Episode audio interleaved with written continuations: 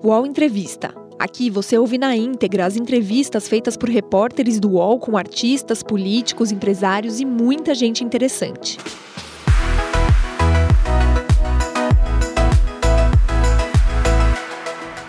Jurema Werneck, diretora da Anistia Internacional no Brasil, é uma voz forte em defesa dos direitos humanos dos negros e das mulheres.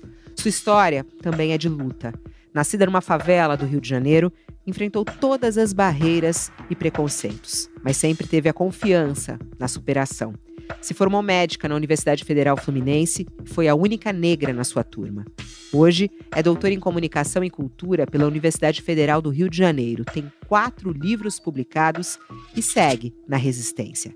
Fundou a ONG Crioula, que atua na defesa dos direitos das mulheres negras e integra o grupo assessor da ONU Mulheres no país. Convidada a falar na CPI da Covid, foi direta. Milhares de vidas brasileiras poderiam ter sido poupadas com um plano efetivo de vacinação e testagem em massa. Hoje, no UOL Entrevista, Jurema Werneck analisa o avanço da pandemia no país e fala sobre as violações de direitos humanos na era Bolsonaro. E comigo nessa entrevista, aqui. A gente recebe hoje o Ronilson Pacheco, que é teólogo, colunista aqui do UOL, e também o editor de diversidade do UOL, o Elton eh, Gomes. Jurema, em primeiro lugar, muito obrigada é, por aceitar nosso convite. É uma honra tê-la aqui nesse espaço. Bom dia, Fabiola. Bom dia, Ronilson. É uma honra para mim estar aqui conversando com vocês. Bom dia, Ronilson. Como estão as coisas aí em Nova York? Bom dia, já sentindo saudade do verão que está quase acabando. Está tudo bem. E aqui em São Paulo está o Elton também. Está em São Paulo, né? Ou está no Rio, Elton? Acho que está em São Paulo. Bom dia. Bom dia, Bom dia, Fabiola. Bom dia, Julião. Bom dia, Ronilson. Estou em São Paulo e, como a gente estava conversando aqui anteriormente, estamos nos despedindo do inverno. É verdade. Bom, Jurema, eu queria iniciar é, falando sobre a situação do Afeganistão, que eu acho extremamente importante. Ah, as imagens das pessoas tentando fugir do Afeganistão, os pedidos de socorros, os vídeos que estão circulando pela internet das mulheres com medo né, da chegada do Talibã ao poder lá no Afeganistão. Isso está tá percorrendo o mundo, está espantando o mundo. É muito curioso como todo mundo estava anestesiado para algo que seguia acontecendo. Queria uma, uma, análise sua né, sobre as violações dos direitos humanos eh, que são praticadas pelo Talibã e como é que a senhora enxerga a chegada do Talibã mais uma vez eh, ao poder e como a comunidade internacional pode ajudar. Oi, Fabiola. Eu acho que eu partilho com todo mundo, né? A angústia de ver aquelas cenas terríveis e também a angústia de receber as narrativas, né? Tenho recebido algumas informações sobre a situação do, do, do Afeganistão. A situação das mulheres e meninas no, no Afeganistão já é grave, é? é preciso dizer. Não é que não vai, que vai ser, não é? Não é que o Talibã ainda vai implementar um regime de perseguição às mulheres. Isso já está acontecendo. Né? Elas já estão perdendo postos de trabalho, elas já estão é, sendo é, segregadas na, na, sociedade do Afeganistão. E olha que o Talibã chegou a Cabul, acabou de chegar, né, a capital, mas está em outras cidades do país. O terror já é real, o, o, o desespero já é real, as clínicas de saúde já estão sobrecarregadas, é? as escolas já estão sendo fechadas, as escolas de meninas, ou seja, a situação é gravíssima. E, por outro, estou falando das mulheres e meninos. A situação dos homens também não é melhor do que isso, é? também é grave. Ou seja, a gente já está experimentando, é, é, é, já está vendo né, as graves violações de direitos humanos. O direito à saúde, é? a, a interrupção do, dos cuidados com a, com a, com a prevenção da, é, da, da Covid-19. Né? Como eu disse, as clínicas já estão abarrotadas, é, a vacinação foi interrompida. A gente sabe que o, o a população do Afeganistão e as mulheres em particular vão pagar muito caro, vão pagar muito caro e já estão pagando muito caro por esse fracasso completo né, do mundo em cuidar né, da população do Afeganistão. Eu digo que é um fracasso completo porque, veja, era uma guerra infindável, foi uma guerra infindável, foi uma, foi, que foi possivelmente muito lucrativa para muitos, mas que teve um, foi, custou caro também para quem estava lá. É, é é, a intervenção militar, né, a militarização das sociedades, a, a, É verdade que as mulheres viveram um respiro de, de uma, duas décadas, né, de, entre aspas, democracia ocidental, mas veja, a, a esperança das sociedades não pode ser importada. Né? a, sociedade não teve condições de produzir seu próprio caminho.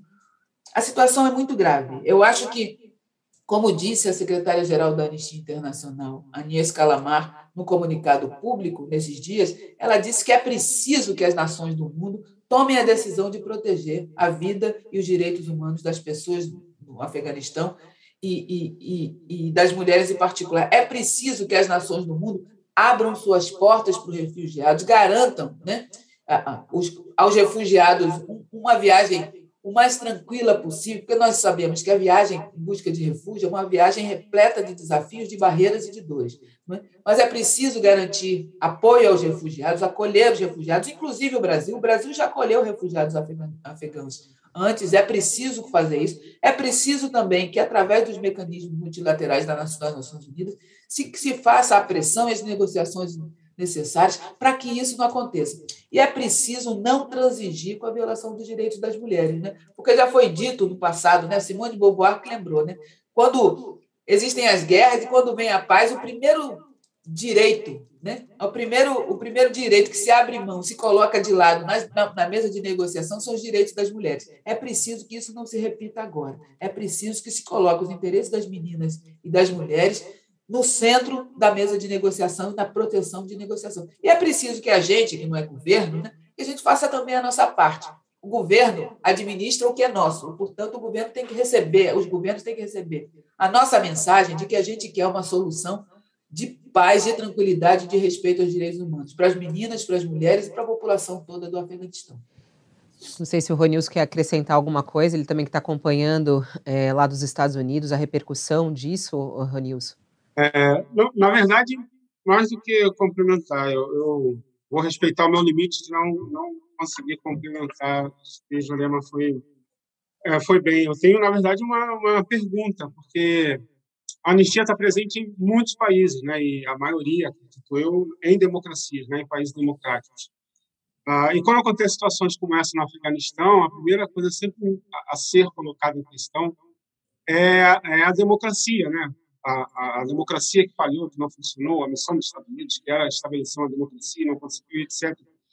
Mas, ao mesmo tempo, é, nos países onde as democracias estão, elas são, é, elas são afirmadas né, como sendo democráticas, é, nós vemos dilemas né, com relação à violação dos direitos humanos, de respeito é, dos direitos de, de minorias sociais, é, em especial das mulheres, comunidade LGBTQIA+, etc., é, tão fortes quanto. É, é, claro que sem a mesma estética né, do, do, do Talibã no Afeganistão, mas é, é, no mesmo sentido da negação, da diminuição do direito à desqualificação uh, do direito. E aí, quando a gente tem uma situação como o Afeganistão, a, a pergunta é como que é, é, se coloca em xeque uma, a falta de democracia agora que está sendo trazida pelo Talibã?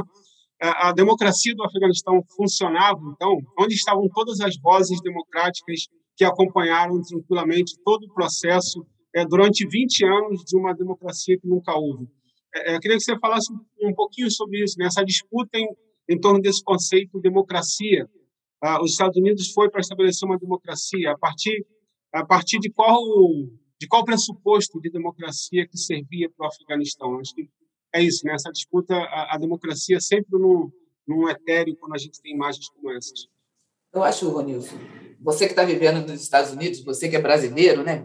do Brasil, do Rio de Janeiro, de São Gonçalo, você sabe que o, aparentemente o, o, que se chamam tem, o que tem chamado de democracia, as autoridades, essas autoridades têm chamado de democracia, democracia na verdade, a um regime de privilégio das elites brancas ocidentais. Não é? É, é, se foi isso que foi exportado para, para o Afeganistão, obviamente, definitivamente, isso não, não, não daria certo. Não, é? não daria certo. É, é, é.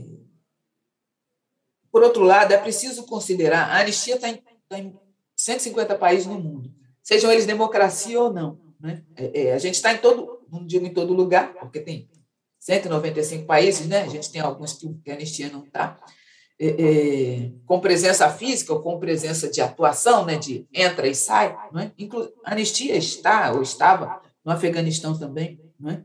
E, já, já, já observava, já trabalhava contra as violações de direitos humanos lá na chamada democracia. Né? Na chamada democracia. É preciso considerar que a gente, nesses, ao longo de 60 anos que a Anistia Internacional trabalha, olhando para o mundo e, e lutando pelos direitos humanos, é preciso de, é, é importante dizer que a anistia aprendeu que existe uma conexão entre democracia e respeito aos direitos. Não é? Então, não, não se pode abrir mão né, de, de, de, de reivindicar democra uma democracia ou algo, algum regime né, que, de fato, respeite a dignidade das pessoas e garanta o direito, o usufruto dos direitos para todos, para todos os grupos. Não é?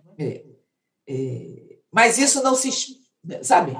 É, é, levar modelos de privilégio, exportar modelos de, de privilégios e, impor esses modelos de privilégio com a força das armas e da corrupção não é. Entendeu? A gente só não pode confundir, porque o que, que foi, o que foi que, que, os Estados Unidos levou para lá? Que não tenha sido muitas armas, né? muitos homens, muitas armas e muito dinheiro, que a gente está recebendo as notícias agora que foram distribuídos os esquemas de corrupção para favorecer outras elites. Não é? É. A vida das mulheres não ficou tão melhor assim. A vida das pessoas LGBT, das minorias étnicas, não fica, a vida dessas pessoas não ficaram tão, tão bem assim. É preciso que a gente continue disputando os regimes, sejam eles chamados de democráticos ou não. não é? Porque nenhum deles está passando com nota 10 é, é, no, no, na prova dos direitos, na, na, pro, na prova dos respeitos. Não é? Mas, sim, é, é, é, o que o Talibã está trazendo é, é, um agravamento disso, é um agravamento, não é? é, é, aprofunda a situação, aprofunda o sofrimento, aprofunda as perseguições, pode aprofundar, já está aprofundando, né? os assassinatos, etc. Então, é preciso que a gente, a gente se mobilize de verdade. Né? Mas não se, a gente só não pode se mobilizar nesse viés ingênuo, né? de que uma nação, com a força das armas, vai impor um regime é, é, na, outra, porque as nações não têm exemplos a dar né, de, de, de democracias adequadas. Né? O movimento Black Lives Matter ele surge nos Estados Unidos e não é à toa. Né? Ele já, já diz que não é democracia. Portanto, a gente precisa, fora da ingenuidade, mas colocando as necessidades e os direitos humanos no centro, a gente precisa disputar qualquer que seja o regime em qualquer parte do mundo. Jurema, é, pegando esse ponto, inclusive, é, ontem eu entrevistei a antropóloga, professora da USP, Francis Rose Campos Barbosa. Não sei se a senhora conhece, é, mas me chamou muita atenção a fala dela. Ela, ela é muçulmana, né? E ela disse o seguinte para mim: é, falam pelas mulheres do Afeganistão como se elas não tivessem o próprio feminismo. É, querem lutar por elas no lugar delas, sem a olhar realmente é, eu acho tão interessante quando a, gente. Aí a gente vê, né, hoje em dia, com essa história das redes sociais, é, começam a divulgar as fotos, aí não querem que as mulheres usem a burca, falam que elas não podem usar a burca e tudo mais. É, é um, uma defesa de direitos humanos desrespeitando o humano, né? É, na sua atuação, né, que você tem uma história tão linda de atuação na defesa dos direitos humanos, como respeitar o humano, né, verdadeiramente, né, nesse momento, inclusive, das mulheres afegãs? Eu acho que o, o, o, princípio fundamental é se colocar ao lado de, e não na frente, nem falar pouco. Não é? É, é, eu sou uma mulher negra no Brasil, ou seja, também vivi a experiência, seja, as mulheres negras no Brasil, nós vivemos a experiência de sempre ter alguém que quer nos salvar, não é? é, é, é, é desprezando o fato da nossa trajetória secular, secular. São muitos séculos de luta e confronto contra regimes autoritários, né? seja da escravidão, seja esses todos os outros que o Brasil é, produziu depois. Nós temos lutado em nosso próprio nome, não precisamos de porta-vozes. A mesma coisa as mulheres afegãs, as meninas afegãs. As notícias, por exemplo, que eu recebo sobre a situação das mulheres afegãs têm sido passadas por mulheres afegãs, ativistas afegãs, feministas afegãs, é, ativistas jovens, ativistas adultas, que estão passando essas informações, porque elas já estão lá resistindo, elas estão, estão informando que a situação é dura, mas elas são sujeitos da própria história, elas são sujeitos da própria luta.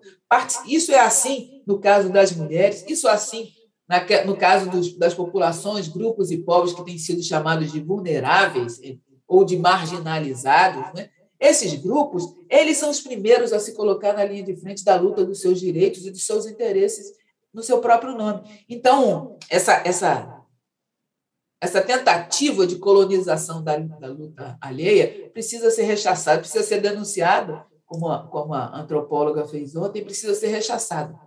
É? As mulheres muçulmanas já têm, já têm travado uma luta árdua, seja é, no Afeganistão, seja aqui no Ocidente, né? É, é, é, seja no Brasil, seja na França, seja em todos os lugares, para reafirmar para reafirmar o seu próprio lugar na luta da sua história. É? E elas têm sido bem-sucedidas. Eu acho que as, as nossas companheiras do Afeganistão estão passando, estão, estão estendendo a mão para a partilha e, e, e para o companheirismo, né? para a aliança, mas não para serem atropeladas né? por outro tipo de colonização, essa colonização é, em nome dos direitos humanos. Essa também não vai ser assim. Muito legal isso, Juliana, porque as pessoas querem se colocar mesmo como, como os grandes salvadores, né? É, e, e, querer salvar o mundo, salvar o outro, se colocar ao lado. Muito legal. Elton, participe aí conosco, sua pergunta. É, eu, eu gostaria de pedir permissão para cruzar o Atlântico e, ainda que não chegar a chegar a entrar, adentrar as fronteiras do Brasil, falar de um país que é muito próximo daqui e que nós brasileiros exercemos, a, guardadas as devidas proporções, a função de salvadores, assim como os Estados Unidos se propuseram a fazer a mesma coisa lá no Afeganistão. Queria falar um pouquinho do Haiti, que é, é, recentemente passou por um, uma ruptura democrática muito séria e agora está passando por uma emergência sanitária e prestes a passar por outra, porque depois do terremoto já está é, é, aguardando um tufão.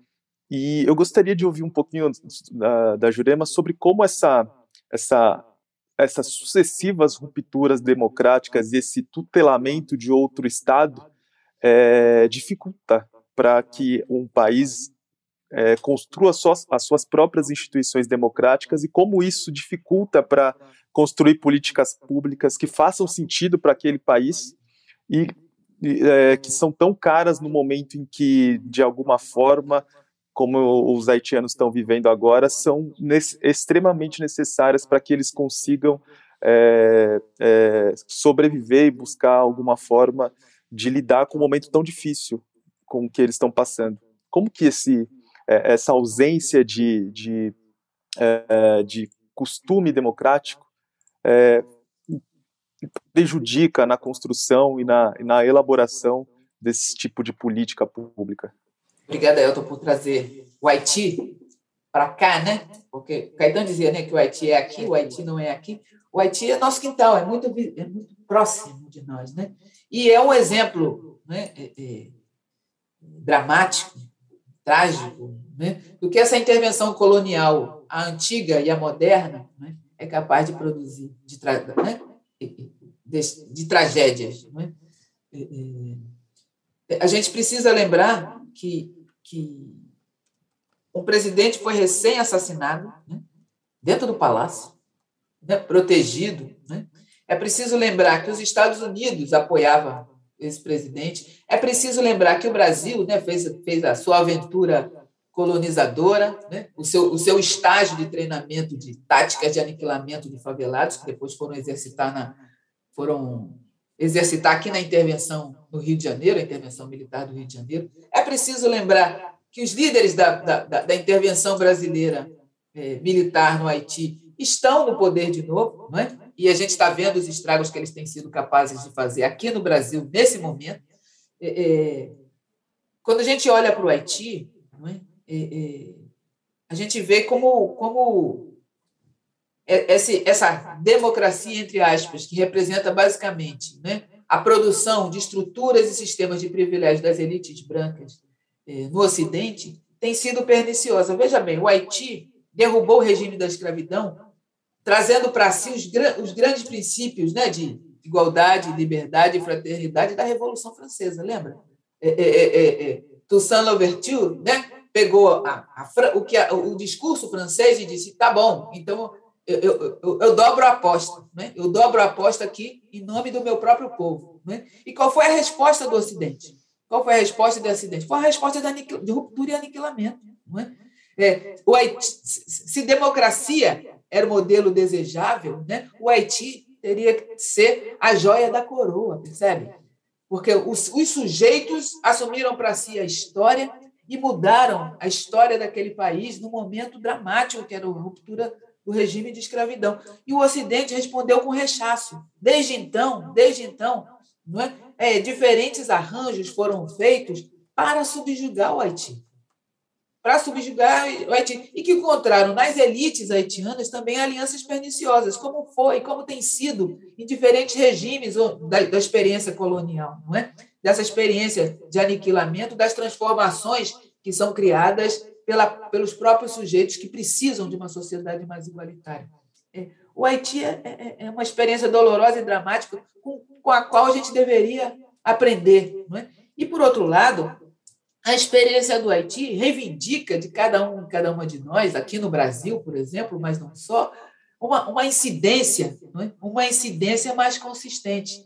Não é, não é exportar para lá regimes lucrativos de trabalhos de ONG, não é exportar para lá armas e exércitos, é, é exportar para lá o companheirismo e a solidariedade em luta. Não é? É, é? Como integrante da Anistia Internacional, a Anistia Internacional também tem atuado no Haiti, e eu, e, eu, né, eu tenho experiência de, de, de diálogo é, é, com ativistas haitianas.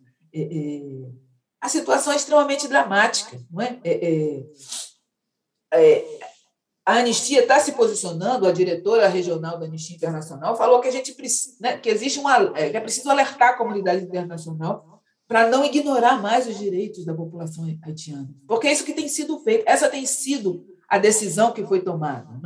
Interesses que não são nem tão geopolíticos assim, interesses que têm desde a vingança da Revolução Haitiana até o racismo atualizado todo dia, mas também pequenos interesses geopolíticos. Tudo isso junto né, produz aquele quadro que está lá, produz aquele quadro que está lá que a gente deixa a população haitiana à sua própria sorte. Veio o terremoto, veio o assassinato do presidente, aconteceu num país já, já devastado, né? Depois veio um, terremoto essa semana, a tempestade tropical muito próxima de furacão, que pegou as pessoas completamente desprotegidas. A gente vê as cenas na televisão e fica e sofre. Mas a gente precisa mais do que isso. A gente precisa de uma outra aliança. A gente precisa de uma outra aliança entre humanos, uma aliança que transborde sobre a política, transborde sobre a luta, entendeu? Transborde sobre tudo, né? Então, o Médico Sem Fronteiras tem um slogan na televisão que lembra, né? Só quem pode salvar um ser humano é outro ser humano. Né? É, é, a gente precisa salvar desses, não é salvar como a, Fabíola estava lembrando, né? os novos colonizadores, as novas colonizadoras que vai dizer, vão lá para dizer que eu tenho a resposta. Não é isso, não, é se colocando ao lado e deixando que a população haitiana, os homens e as mulheres haitianas, enuncie qual é o caminho de, de saída dessa tragédia e que recebam o verdadeiro apoio, não o apoio das armas. Apoio das armas não é apoio. Né? O apoio do mercado de lucro da solidariedade não é apoio. O apoio é de outro nível, que garanta a dignidade daquelas pessoas e garanta aquelas pessoas o protagonismo na decisão do seu próprio futuro. Bom, eu vou atravessar o oceano de novo e vou vir para o Brasil, porque eu acho que é muito importante a gente falar também sobre alguns retrocessos aqui no nosso país eu queria a análise sua sobre a, o governo Bolsonaro, quais são esses retrocessos que nós estamos vivendo nas lutas né, que, que fazem parte da sua vida. É, e até eu até estava acompanhando o noticiário né, ontem hoje. O presidente da Fundação Palmares, é, Sérgio Cabral, a, a última dele é que ele vai processar o cantor e compositor Martinho da Vila por racismo. Né? Numa entrevista no Roda Viva, Martinho da Vila utilizou a expressão que ele é um preto de alma branca. E ele diz que vai ingressar na justiça com uma ação civil de indenização por danos morais, porque atacou a, a honra usando essa expressão. E, e eu queria saber na sua análise, né, quais são esses retrocessos e como é que a senhora ah, enxerga a atuação do Sérgio Cabral uh, nessa Sérgio Cabral, Sérgio Camargo, perdão, Sérgio Camargo na Fundação Palmares. Olha, é, recentemente, a Polícia Federal, é, é, investigando outros eventos do governo Bolsonaro né, e dos seus seguidores, apontou que, que a, a, criação de tretas é método e é método lucrativo. Né? Eu digo isso para dizer que eu, eu, não, eu não vou entrar nessa economia, entendeu? É, é, esse, esse, cidadão aí, é, é, o que eu tenho em comum com ele é reconhecer que há racismo no Brasil. Se ele finalmente reconhece, eu só quero dizer bem-vindo ao clube. Não é? Finalmente, né? depois de 500 anos, ele notou também que tem racismo no Brasil. E certamente não vem não vem do Martinho da Vila. Fora isso, eu não vou entrar nessa economia de, de, de treta né? com determinados seres que até outro dia né? a gente nem sabia o nome e depois eu espero que no futuro mais breve possível a gente deixe de ouvir novamente esse tipo de nome. Então, eu acho que não é isso. Pensando em retrocessos, né? Eu acho que isso é um retrocesso, entendeu? Ocupar nosso tempo com, com coisas menores, figuras menores, enquanto se passam boiadas e boiadas e boiadas. Não é? É, esse é o retrocesso. É, é, é um retrocesso a gente ser, a gente ser capturado por esse tipo de mecanismo, né? Que, que são profissionais, profissionais e algoritmos sequestrando a nossa inteligência para coisas menores. Eu, é, é, preciso lembrar que o retrocesso que se fala, que a gente está falando do governo Bolsonaro, é um retrocesso que produz mais de 560 mil mortes de pessoas por Covid. Não é? é um retrocesso que faz com que o Congresso Nacional aprove é, é, é, é uma legislação que eles chamam de trabalhista, né? Para jovem aprendiz, que quase chega muito perto do, do, do, dos consensos da escravidão, ou seja, em que o trabalhador vai lá por quase, né, vai trabalhar por quase nada é? e, e, e, sem, sem garantia nenhuma. Isso é muito parecido, muito análogo né, à escravidão. O retrocesso é, é, é essa perseguição, essa perseguição à verdadeira liberdade de expressão, não é? em que o, o Augusto Aras, por exemplo, é, processa um jornalista que diz que ele é um engavetador. Gente, a Anistia Internacional tem uma campanha nesse momento chamada Omissão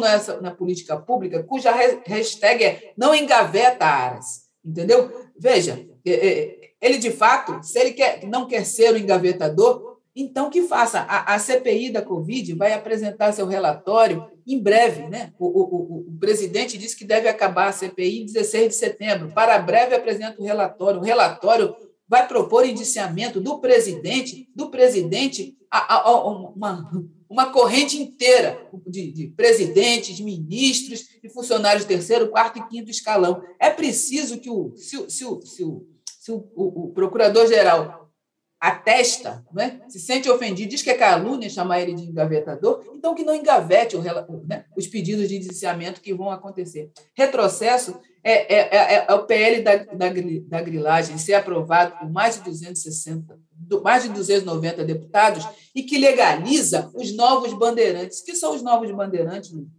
Fabiola?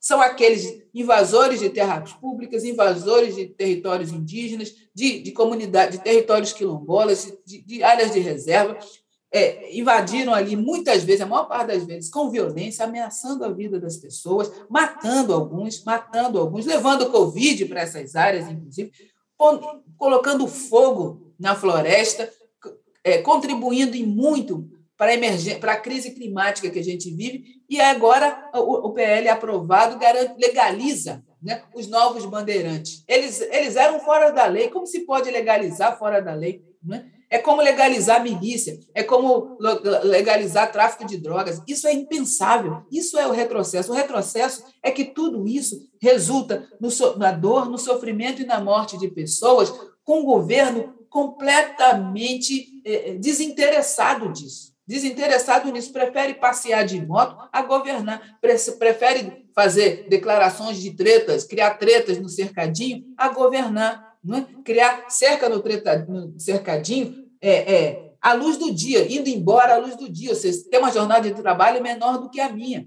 E me dá um trabalho danado, porque significa que eu continuo trabalhando até tarde da noite, até de madrugada, porque ele sai cedo do trabalho para fazer confusão. Sabe? É isso que é retrocesso. Né? É, são muitos retrocessos, é, é, é, mas eu acho que a gente não, pode ser aprisionado por eles. Né? A gente precisa denunciá-los e confrontá-los. A gente precisa confrontá-los e não cair nas tretas. Né? As tretas são é, cortinas de fumaça cortina de fumaça extremamente lucrativa, seja para esses manipuladores, seja para os donos das plataformas. Né? Os algoritmos é, favorecem as tretas porque dá dinheiro, sabe? É, a, mim não, a, a mim isso não interessa. A mim me interessa o verdadeiro antirracismo, a verdadeira luta ao lado dos povos indígenas para garantir é, os seus direitos à vida e ao território. E eles, é lembrar, os povos indígenas foram ao Tribunal Penal Internacional de, denunciar o genocídio desse governo.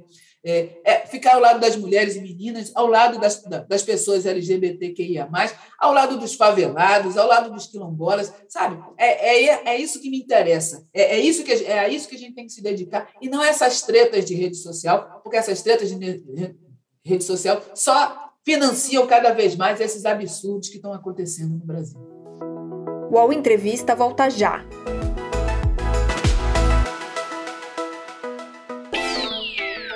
Posse de Bola é o podcast semanal do All Sport sobre futebol. Às segundas e sextas-feiras, eu, Eduardo Tironi, converso com Juca Kifuri, Mauro César Pereira e Arnaldo Ribeiro sobre o que há de mais importante no esporte favorito do país. Você pode ouvir o Posse de Bola e outros programas do UOL em uol.com.br/podcasts, no YouTube e também nas principais plataformas de distribuição de podcasts.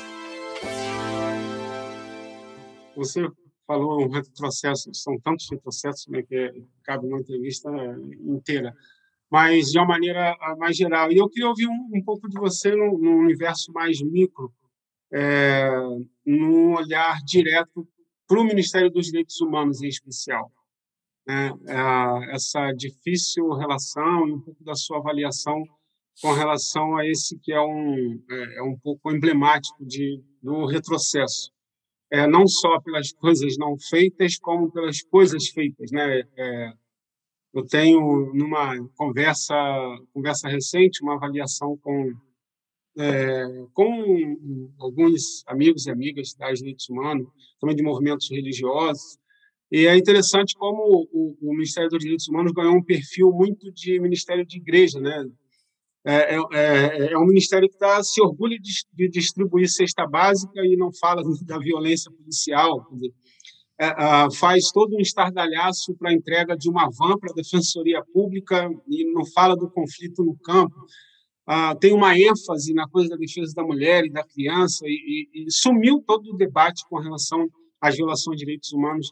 É, e aí eu, eu, queria saber da sua avaliação e, e, e talvez da postura e da relação Internacional diretamente com o Ministério dos Direitos Humanos, que deveria, que é a principal pasta que deveria cuidar disso, e é, o que a gente tem percebido é como é como isso foi completamente destruído, né, ou ressignificado, né? Acho que a gente está nesse é, nessa disputa também. Tem uma aí uma disputa de narrativa que não é só é, um desprezo por aquilo que nós é, entendemos que são as urgências da luta dos direitos humanos, mas uma disputa de ressignificar os direitos humanos, é dizer diretamente que esses direitos é, outrora reivindicados não importam tanto quanto aquilo que é, o governo diz e entende que é direitos humanos. É um direito humanos muito é, muito restrito, é um, é um, ministério quase que eclesial. Eu, eu queria ouvir sua avaliação com relação a isso especificamente. Olha, é, é, eu não tenho condições de, de avaliar se é o que, qual a repercussão disso que você chama de ministério quase eclesial. Né? É, é, é, eu acho que se, se, se, se tem um, um, um, modelo que parece que essa, essa tendência religiosa segue, talvez o modelo seja mais parecido com o Talibã do que o da sua igreja. Né? É, é, então, é, eu realmente não alcanço. a Anistia Internacional chegou a buscar diálogo com o Ministério dos Direitos Humanos para exatamente para reivindicar que o Ministério dos Direitos Humanos fizesse o seu próprio trabalho. Né? Ou seja, tentamos é, audiência com a ministra Damares é, no início desse governo, lembrando que o trabalho da ministra e de sua equipe é outro. Não é? é, é mas a gente tem descoberto ao longo do tempo que o, o, esse governo não é, não é conhecido por, por sua capacidade de trabalho. Não é, não é trabalho, não se, não, mas os problemas estão aí, as políticas estão nas gavetas, não é? As políticas, os deveres estão, estão, engavetados e trabalhar não é o forte. Não é? Parece ali um parque de diversão em que cada um faz o que quer, na hora que quer, do jeito que quer, com seus amigos, né? com seus amigos e seguidores.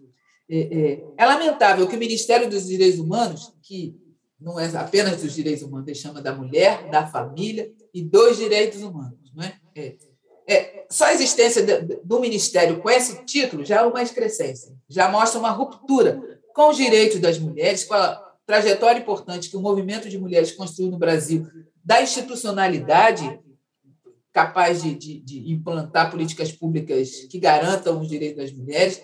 É? É, é, chama direito, é, Ministério das Famílias, mas só um tipo de família cabe. Não é? A família branca de papai, mamãe, filhinho e filhinha, um vestindo azul, outro vestindo rosa, ou seja, não é das famílias, não é?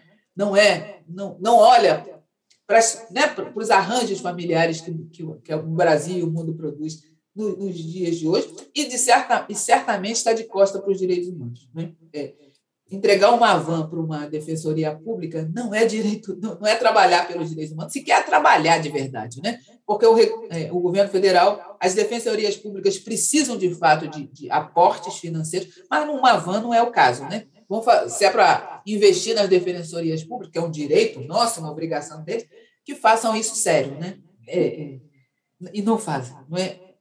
A gente tem visto é, como eu disse, o governo, o governo não é notório por sua capacidade, seu interesse em trabalhar pelas pautas né, que, que, que lhes são designadas, né, pelas quais eles recebem seu salário, inclusive. É, é, então, significa que os, os, direitos humanos mesmo estão negligenciados, estão abandonados. Né? É, a gente está vendo tanta. Olha, Denilson, eu volto de novo à pandemia da Covid. 560 mil pessoas morreram. Eu, eu tive a oportunidade de apresentar, representando o Grupo Alerta, né, um estudo que demonstra que só no primeiro ano, ainda sem vacina, a gente poderia ter salvo 120 mil vidas das 350 que aconteceram. Sabe? Das 350 mil. A gente poderia ter salvo. A gente continua. O Pedro Alau foi na CPI também, no mesmo dia que eu fui, e mostrou que é, é, quatro em cada cinco vidas poderiam ter sido salvas. Veja, ao longo, já com a vacina, já com tudo. O que, que eu estou tentando dizer? Está na cara que não existe é, ninguém à frente de uma política para garantir os direitos da população, porque o direito à saúde, o direito à vida são direitos humanos fundamentais, inscritos na Constituição, nos tratados internacionais e inscritos na nossa reivindicação, entendeu? Não existe isso. É, é, eu acho que é, a gente precisa, a gente agora com a, com a com o Afeganistão nas manchetes, a gente vai poder ver? As certas similitudes que há entre esses regimes, né? que, que, que, que faz esse tipo de coisa, que é no caso do Afeganistão, a gente não entra nem. Ninguém nem pensa que eles estão trabalhando pelos direitos humanos. Mesmo que eles inventassem um Ministério da Mulher, da Família e dos Direitos Humanos. Eu acho que a gente precisa olhar o governo do Brasil da mesma forma, porque aqui, aqui estão trabalhando contra os direitos humanos. Uhum. Se é que estão trabalhando, né? estão agindo contra os direitos humanos à medida da sua negligência, dos seus desrespeitos e na sua manipulação do recurso público em favor do seu próprio grupo. Ô, Jorema, na atualização desses dados sobre vidas que poderiam é, ainda né, estar aqui entre nós, né? É, quais são os números atuais? Porque a gente já passou de 570 mil mortos por Covid no Brasil. São 570.718, segundo os dados de ontem. É, quantas vidas poderiam ter sido salvas nessa atualização dos estudos? Olha, o, o, o, eu, eu vou, vou citar o Pedro Alau de novo. Ele disse que, pelos cálculos dele, quatro em cada cinco. Não é? Quatro em cada cinco. É muita gente. Ou seja, a maioria poderia ter sido salva. Com as medidas de, de, de proteção, de proteção é, é, é, não farmacológicas, uso de máscara. O governo até hoje não distribuiu máscara de qualidade para a população.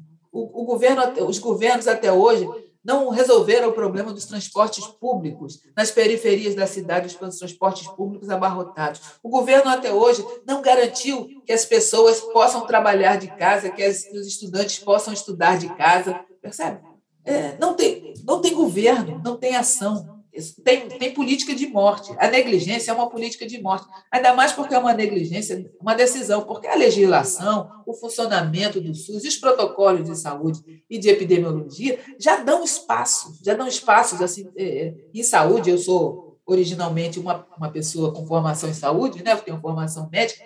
É, a medicina funciona com muitos protocolos, sabe? A saúde pública funciona com muitos protocolos. E protocolo é receita de bolo. A pessoa não precisa ser um gênio para saber o que fazer, entendeu? Já tem escrito lá, nessa situação, faça assim.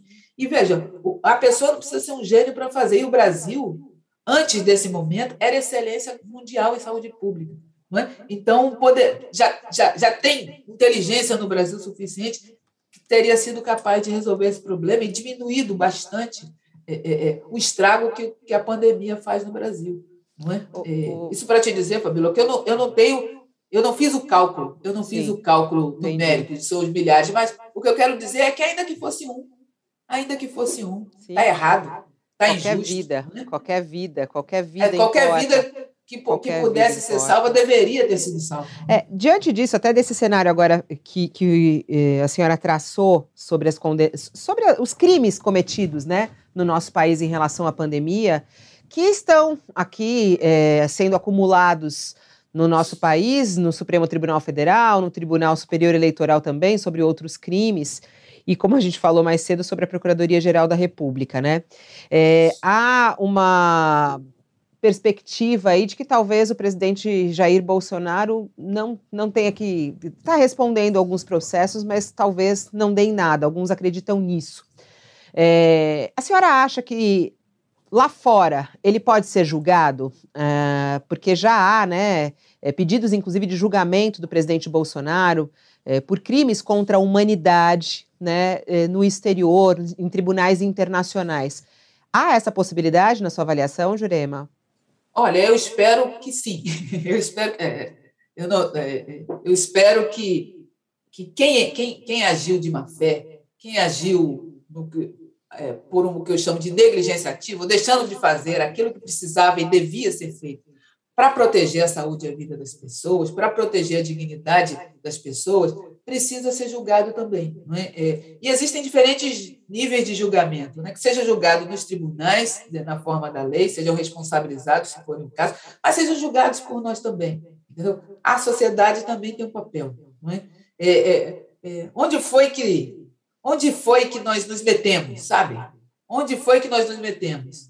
É, é, é. é claro que eu, eu, eu não estou minimizando aqui o poder de manipulação que tem acontecido, né? É, é, né? A, a, tática, a tática dos grupos de extrema direita, desse movimento global de extrema direita, né? que tem usado as mesmas táticas em mesmos países e infelizmente conseguido os mesmos resultados, né?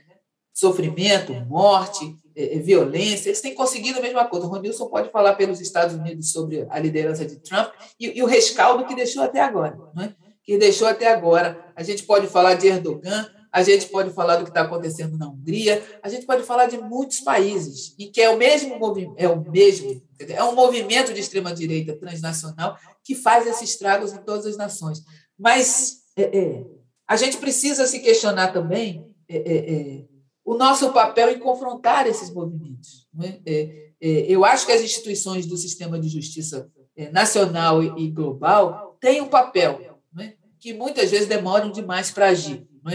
Mas é preciso que a gente também é, é, use as nossas ferramentas, sabe? As nossas ferramentas de construção de outros pactos, de construção de outras formas de institucionalidade que não permitam esse tipo de aventura, entendeu? Esse tipo de aventura é, é extremamente perniciosa. Está aí o Talibã, esperou 20 anos para voltar e está voltando. Né? E entrou em cidade sem disparar uma arma, porque é, depois de tanto, de tanto tempo de guerra, né, a, a população já não aguentava mais, já não havia mais como é, energia de luta, não havia mais como resistir. E ainda estão tentando resistir. Mas, sabe, é, é preciso que, que, que, que a, as, os diferentes grupos, e olha que eu estou falando do, do, do, aqui no Brasil, né, de, de, fraturas, de rupturas que aconteceram, inclusive dentro das nossas famílias. Né? Dentro das nossas famílias. Tem alguma coisa muito errada acontecendo. Alguma coisa muito errada acontecendo em que a gente não coloca o interesse público e coletivo é, à frente de tudo, entendeu? Que a gente pode entregar alguém que faz arminha né, a condução do, da, da nação. E olha o que, que a gente Olha aí, eu estou dizendo a gente, é claro que eu estou sendo generosa, porque eu não entreguei, não. Né? Eu não entreguei, não. Eu acho que nós aqui não entregamos. Mas tem um. É parte da gente. É parte da gente, entendeu? É parte da gente. Eu não vou virar as costas. É, é, pra, pra, sabe? Para os meus, meus vizinhos, minha família, sei lá, meus desconhecidos, meus contemporâneos. Eu não vou virar as costas por, por terem aderido a uma, a uma coisa extremamente perniciosa que está produzindo essa desgraça que está produzindo e alimentando o fogo da desgraça. eu preciso também olhar para eles, para essas pessoas, e tentar achar a saída. Nós temos que achar uma saída juntos, porque senão a gente vai ficar para sempre nesse labirinto de ódio e disputa. Para sempre nesse labirinto que esses, esses aventureiros, esses aventureiros, eles ocupam, que depois a gente vai correr atrás do prejuízo do Tribunal Penal Internacional, eh, denunciando crimes contra a humanidade, denunciando genocídio, mas crime contra a humanidade crime de genocídio tem por trás muita dor e muito sofrimento de gente. Entendeu? É muita dor e sofrimento de gente, não é uma abstração, não é uma metáfora. Até a gente chegar a esse ponto, é isso. 570 mil mortos por um vírus, por uma pandemia fora de controle, é, é, é, fora os mortos pela polícia, for, for, fora os mortos é, é, pelo, pela, pela quebra do sistema único de saúde, fora os mortos pelo desespero, pelo desemprego, pela fome. O Brasil tem fome. As pessoas estão com fome no Brasil, percebe? Então a gente precisa além de, de, de, de, demandar das instituições que cumpram o seu papel, o sistema de justiça nacional e global precisa cumprir o seu papel também. Os sistemas políticos, os sistemas multilaterais precisam cumprir o nosso papel, mas nós também. Ou seja, ninguém está isento de fazer alguma coisa. Alguém e todo mundo precisa fazer alguma coisa para romper com isso. Bom, Jurema, a gente começou esse papo falando de democracia no Afeganistão, a gente passou por falando de instituições democráticas ou não no Haiti.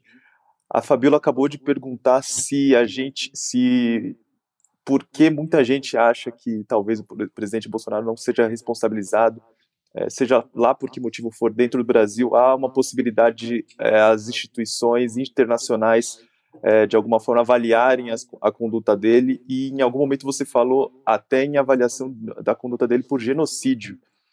É, mas o Brasil tem instituições é, e algumas delas é, há, o questionamento de se estão funcionando.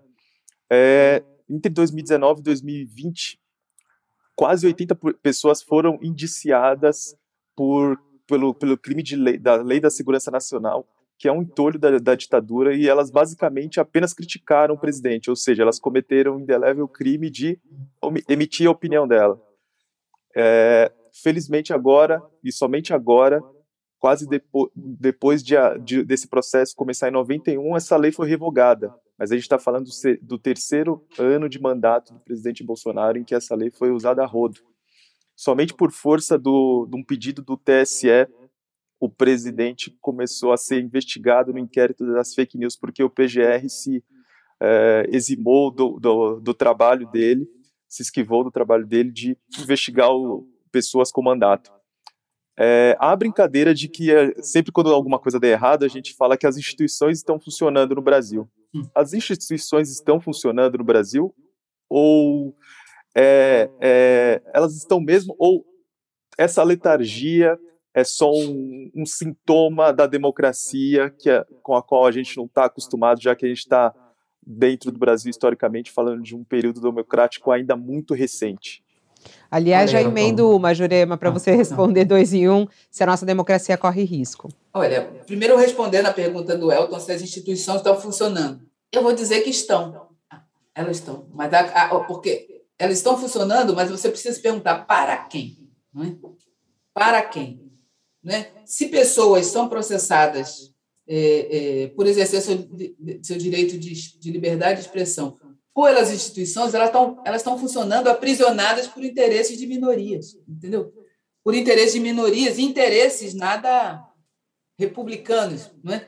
é, é mas é preciso lembrar que uma pesquisa feita anos atrás pela Conectas, Organização de Direitos Humanos sediada em São Paulo, né, que 40% das pessoas que estão presas, elas sequer foram julgadas. Né?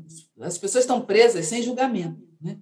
sem julgamento, ou seja, sem terem sido consideradas culpadas de nada. É preciso lembrar que ontem, aqui no Rio de Janeiro, o Tribunal de Júri absorveu os cinco policiais acusados da chacina da Nova Brasília é, num processo que aconteceu 27 anos depois e que e só aconteceu por intervenção da Corte Interamericana dos Direitos Humanos. E a promotora que pediu a absolvição por falta de provas diz que essa falta de provas foi ativamente produzida. Não é? não foi uma falta de provas que diziam que talvez eles fossem. Ela não disse que eles eram inocentes. Ela disse que a, a, As provas desapareceram ou não foram produzidas. É, e olha que duas mulheres que, que à época da chacina eram meninas, né, foram que tem, foram estupradas na, naquele, naquela, naquele, naquela, naquela tragédia da chacina da Nova Brasil, elas, elas foram ao tribunal, elas testemunharam e elas identificaram aqueles policiais que estavam sendo julgados como seus estupradores. Ainda assim, esses homens foram inocentados. Então, você pergunta, se as instituições estão funcionando? Elas estão funcionando, mas para quem, Elton? Eu posso dizer que não é, não é para nós não é para a maioria da população e não é em favor dos direitos das, da população. Não é? É, é? O que a gente tem feito, eu, você, o Nilson, todo mundo que é ativista, todo mundo que pensa num Brasil diferente, num mundo diferente, o que a gente tem feito é disputar essas instituições para trazer elas para o nosso lado. Né? A Fabiola pergunta se a democracia está em risco. Né? Se, for essa, se, for, se fosse essa democracia das elites, eu espero que elas estejam em risco mesmo, em favor da, nossa, da democracia que a gente procura. A democracia em que todo mundo experimenta direitos iguais. Né? Que, que eu, eu, você e todo mundo tenhamos direito à comida no prato, né? temos direito ao acesso à saúde em tempo, que a gente não escute falar em fila de UTI, porque eu não sei se, se as pessoas sabem, mas UTI, que é a unidade de terapia intensiva, fala de uma urgência urgentíssima. Ou seja, conceitualmente, a ideia de fila não se aplica, porque quer dizer que a pessoa está em estado crítico, em risco de morte, ela tem que ser atendida agora. Então, quando a gente ouve com naturalidade na, na televisão que a fila da UTI tem tantas pessoas esperando, isso é uma excrescência, mais do que uma excrescência. Isso mostra que sim, as instituições não estão funcionando. Ou se estão funcionando, estão funcionando para quem? Porque, afinal, o filósofo o filósofo, ou chamado de filósofo, né? Esqueci o nome dele, que mora nos Estados Unidos, veio se tratar aqui, veio do avião direto e encontrou vaga de UTI no Brasil. Mas aqui não, é? não tem pública. O, o, o tal do filósofo encontrou vaga de UTI pública, do aeroporto. O Olavo de Carvalho, o, o, Olavo de Carvalho. Esse aí, esse aí que diz que é filósofo, o astrólogo, né? E, e, e, por outro lado, eu não tenho nada contra astrólogo, eu tenho muito respeito pelos astrólogos. É, é, é, e também pelos filósofos. É, ele conseguiu, do aeroporto, entrar direto na UTI. Mas aqui no Rio de Janeiro, a gente está ouvindo falar em fila. Em São Paulo, a gente está falando em fila de UTI. As instituições estão funcionando para uma minoria. Percebe? Isso não foi inventado agora. Né? É, é, a, democracia está em risco, ela sempre esteve, Fabio. Ela sempre Jurema, é. É, muito interessante esse ponto que você está trazendo, né? Para a gente desconstruir essas frases prontas, porque agora só se fala disso, né? Ameaça a democracia, ameaça. Não temos democracia no Brasil. A real é essa? Eu não vivi nessa democracia que, né, que me permite, passando mal lá nos Estados Unidos, pegar um avião e entrar direto na UTI de um hospital de excelência público em São Paulo. Nunca vivi. A minha mãe morreu de AVC, sequer foi diagnosticada, entendeu? Assim, eu nunca vivi nessa democracia. Nunca vivi nessa democracia, mas eu quero viver um dia, né? Eu já vou fazer 60 anos, estou velha, mas olha, eu quero viver ainda. Eu quero viver nessa democracia, eu quero que a filha do Ronilson viva plena nessa democracia. 60 anos já? Nossa, você está tão bem. Ainda não fiz, mas eu espero fazer, né? Tá tudo contra, né? Tá tudo contra. Ô, Jurema, até para a gente até para a gente ir finalizando aqui a nossa conversa, é, você que tem uma, uma história de vida de tanta luta, de tanta superação, né? Sempre quando a gente é, ouve você falar sobre o, o, seu passado, é, dá tanta, tanta emoção, assim, vontade de lutar, né? Uh, ao seu lado, é, exatamente como você disse, ao seu lado. Qual foi o momento mais difícil para você de vida, uh, Jurema? Assim, em toda a tua história, nas suas lutas, é, e até num paralelo nas lutas deste momento, nas lutas atuais, reais? Olha, eu não consigo dizer qual é o momento mais difícil, porque viver sendo, sendo quem eu sou, sendo quem o Elton é, sendo quem o Ronilson é, a gente viver no Brasil é uma luta constante cotidiana. Né? É verdade que, que nesses últimos anos da minha experiência de vida, eu tenho vivido alguns privilégios. Né? O investimento que a comunidade negra fez na minha educação, por exemplo, foi um investimento coletivo, não é? porque afinal eu era muito pobre, não é? nasci numa favela, etc. Esse investimento me conferiu uma série de privilégios, inclusive esse, não é? inclusive esse de estar aqui é, é, é conversando com vocês. É, é, Mas são muitos momentos. Eu posso falar. Ah, ah, eu acho que a grande, o que a gente tem em comum de viver, né, da experiência de viver num país racista que traz tantos, tantos, tantos desafios. O momento mais difícil é aquele sempre que você identifica que, que alguém entre nós não tem chance, né? Não tem chance. Esse é o momento mais difícil. Da mesma forma como eu citei, né, a experiência da minha mãe, que não teve chance. Eu não sei se ela ia morrer ou não, se aquela doença ia matá-la ou não, mas não teve chance. Ela foi, ela, ela foi atendida de favor, porque meu pai era porteiro em um hospital. Ela, meu pai pediu um favor ao médico para atender ela numa noite, quando no intervalo, na hora que ele estava descansando. Ele, ele, fez, ele foi generoso em atendê-la e medicou com um analgésico. Ela voltou para casa e morreu em casa. Não é? é? Ela não teve chance. Não é? Quando a gente fala é, é, que parte das pessoas que estão com Covid morrem no pronto-socorro, eu estou dizendo que essas pessoas não têm chance, não tiveram chance. Porque pronto-socorro é antes do atendimento adequado. Né? Quando a gente fala que tem fila para UTI, eu estou dizendo que essas pessoas não têm chance. é? Quando eu falo que é, é, é as pessoas estão disputando osso, estão né? fazendo fila para ganhar osso como única fonte de proteína que eles podem conseguir, estão dizendo que está se roubando a chance das pessoas. É esse um momento difícil, não é, não é só na minha. Isso é a minha experiência pessoal, entendeu?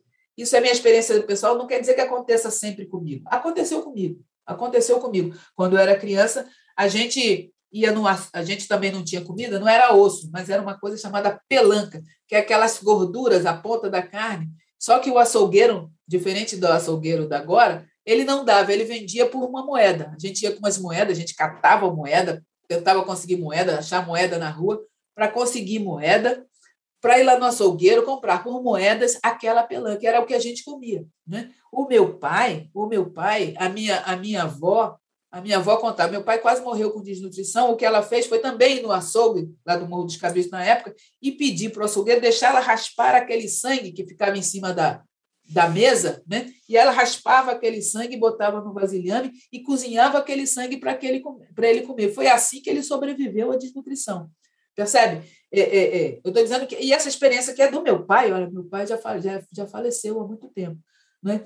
É, do meu pai, quando ele era criança, é, essa experiência se repete agora. Estou dizendo que no, na minha vida, nos no meus 59 anos de vida, o que eu vejo é essa, essa repetição da falta de chance. Né? Quando a gente sabe que tudo poderia ser diferente. O Brasil é um país rico ainda hoje.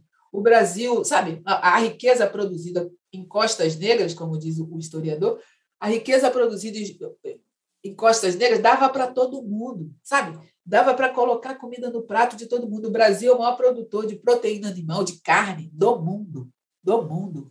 E as pessoas estão fazendo fila para ganhar osso, percebe?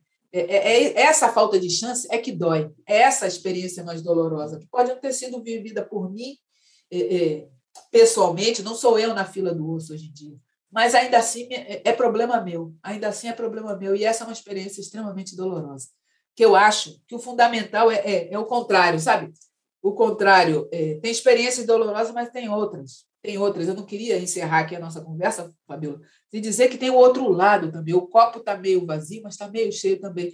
Porque na minha experiência e na experiência das pessoas da fila do osso agora, existem comunidades inteiras se mobilizadas para tentar dar um jeito, para tentar ajudar, para tentar contribuir com o pouco que tem para a cesta básica, sabe, para alimentar, para alimentar. Veja, as pessoas, né, o, o, o agricultor familiar, o assentado, está oferecendo alimento, né, alimento orgânico para essas pessoas.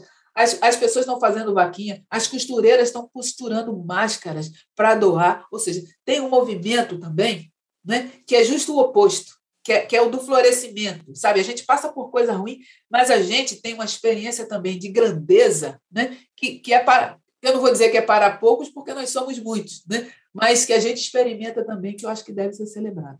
Que lindo você terminar dessa maneira, dizendo que tem jeito, tem solução, tem caminho e tem gente fazendo. E é isso que dá esperança é, para que a gente não caia nesse mar de desilusão, né?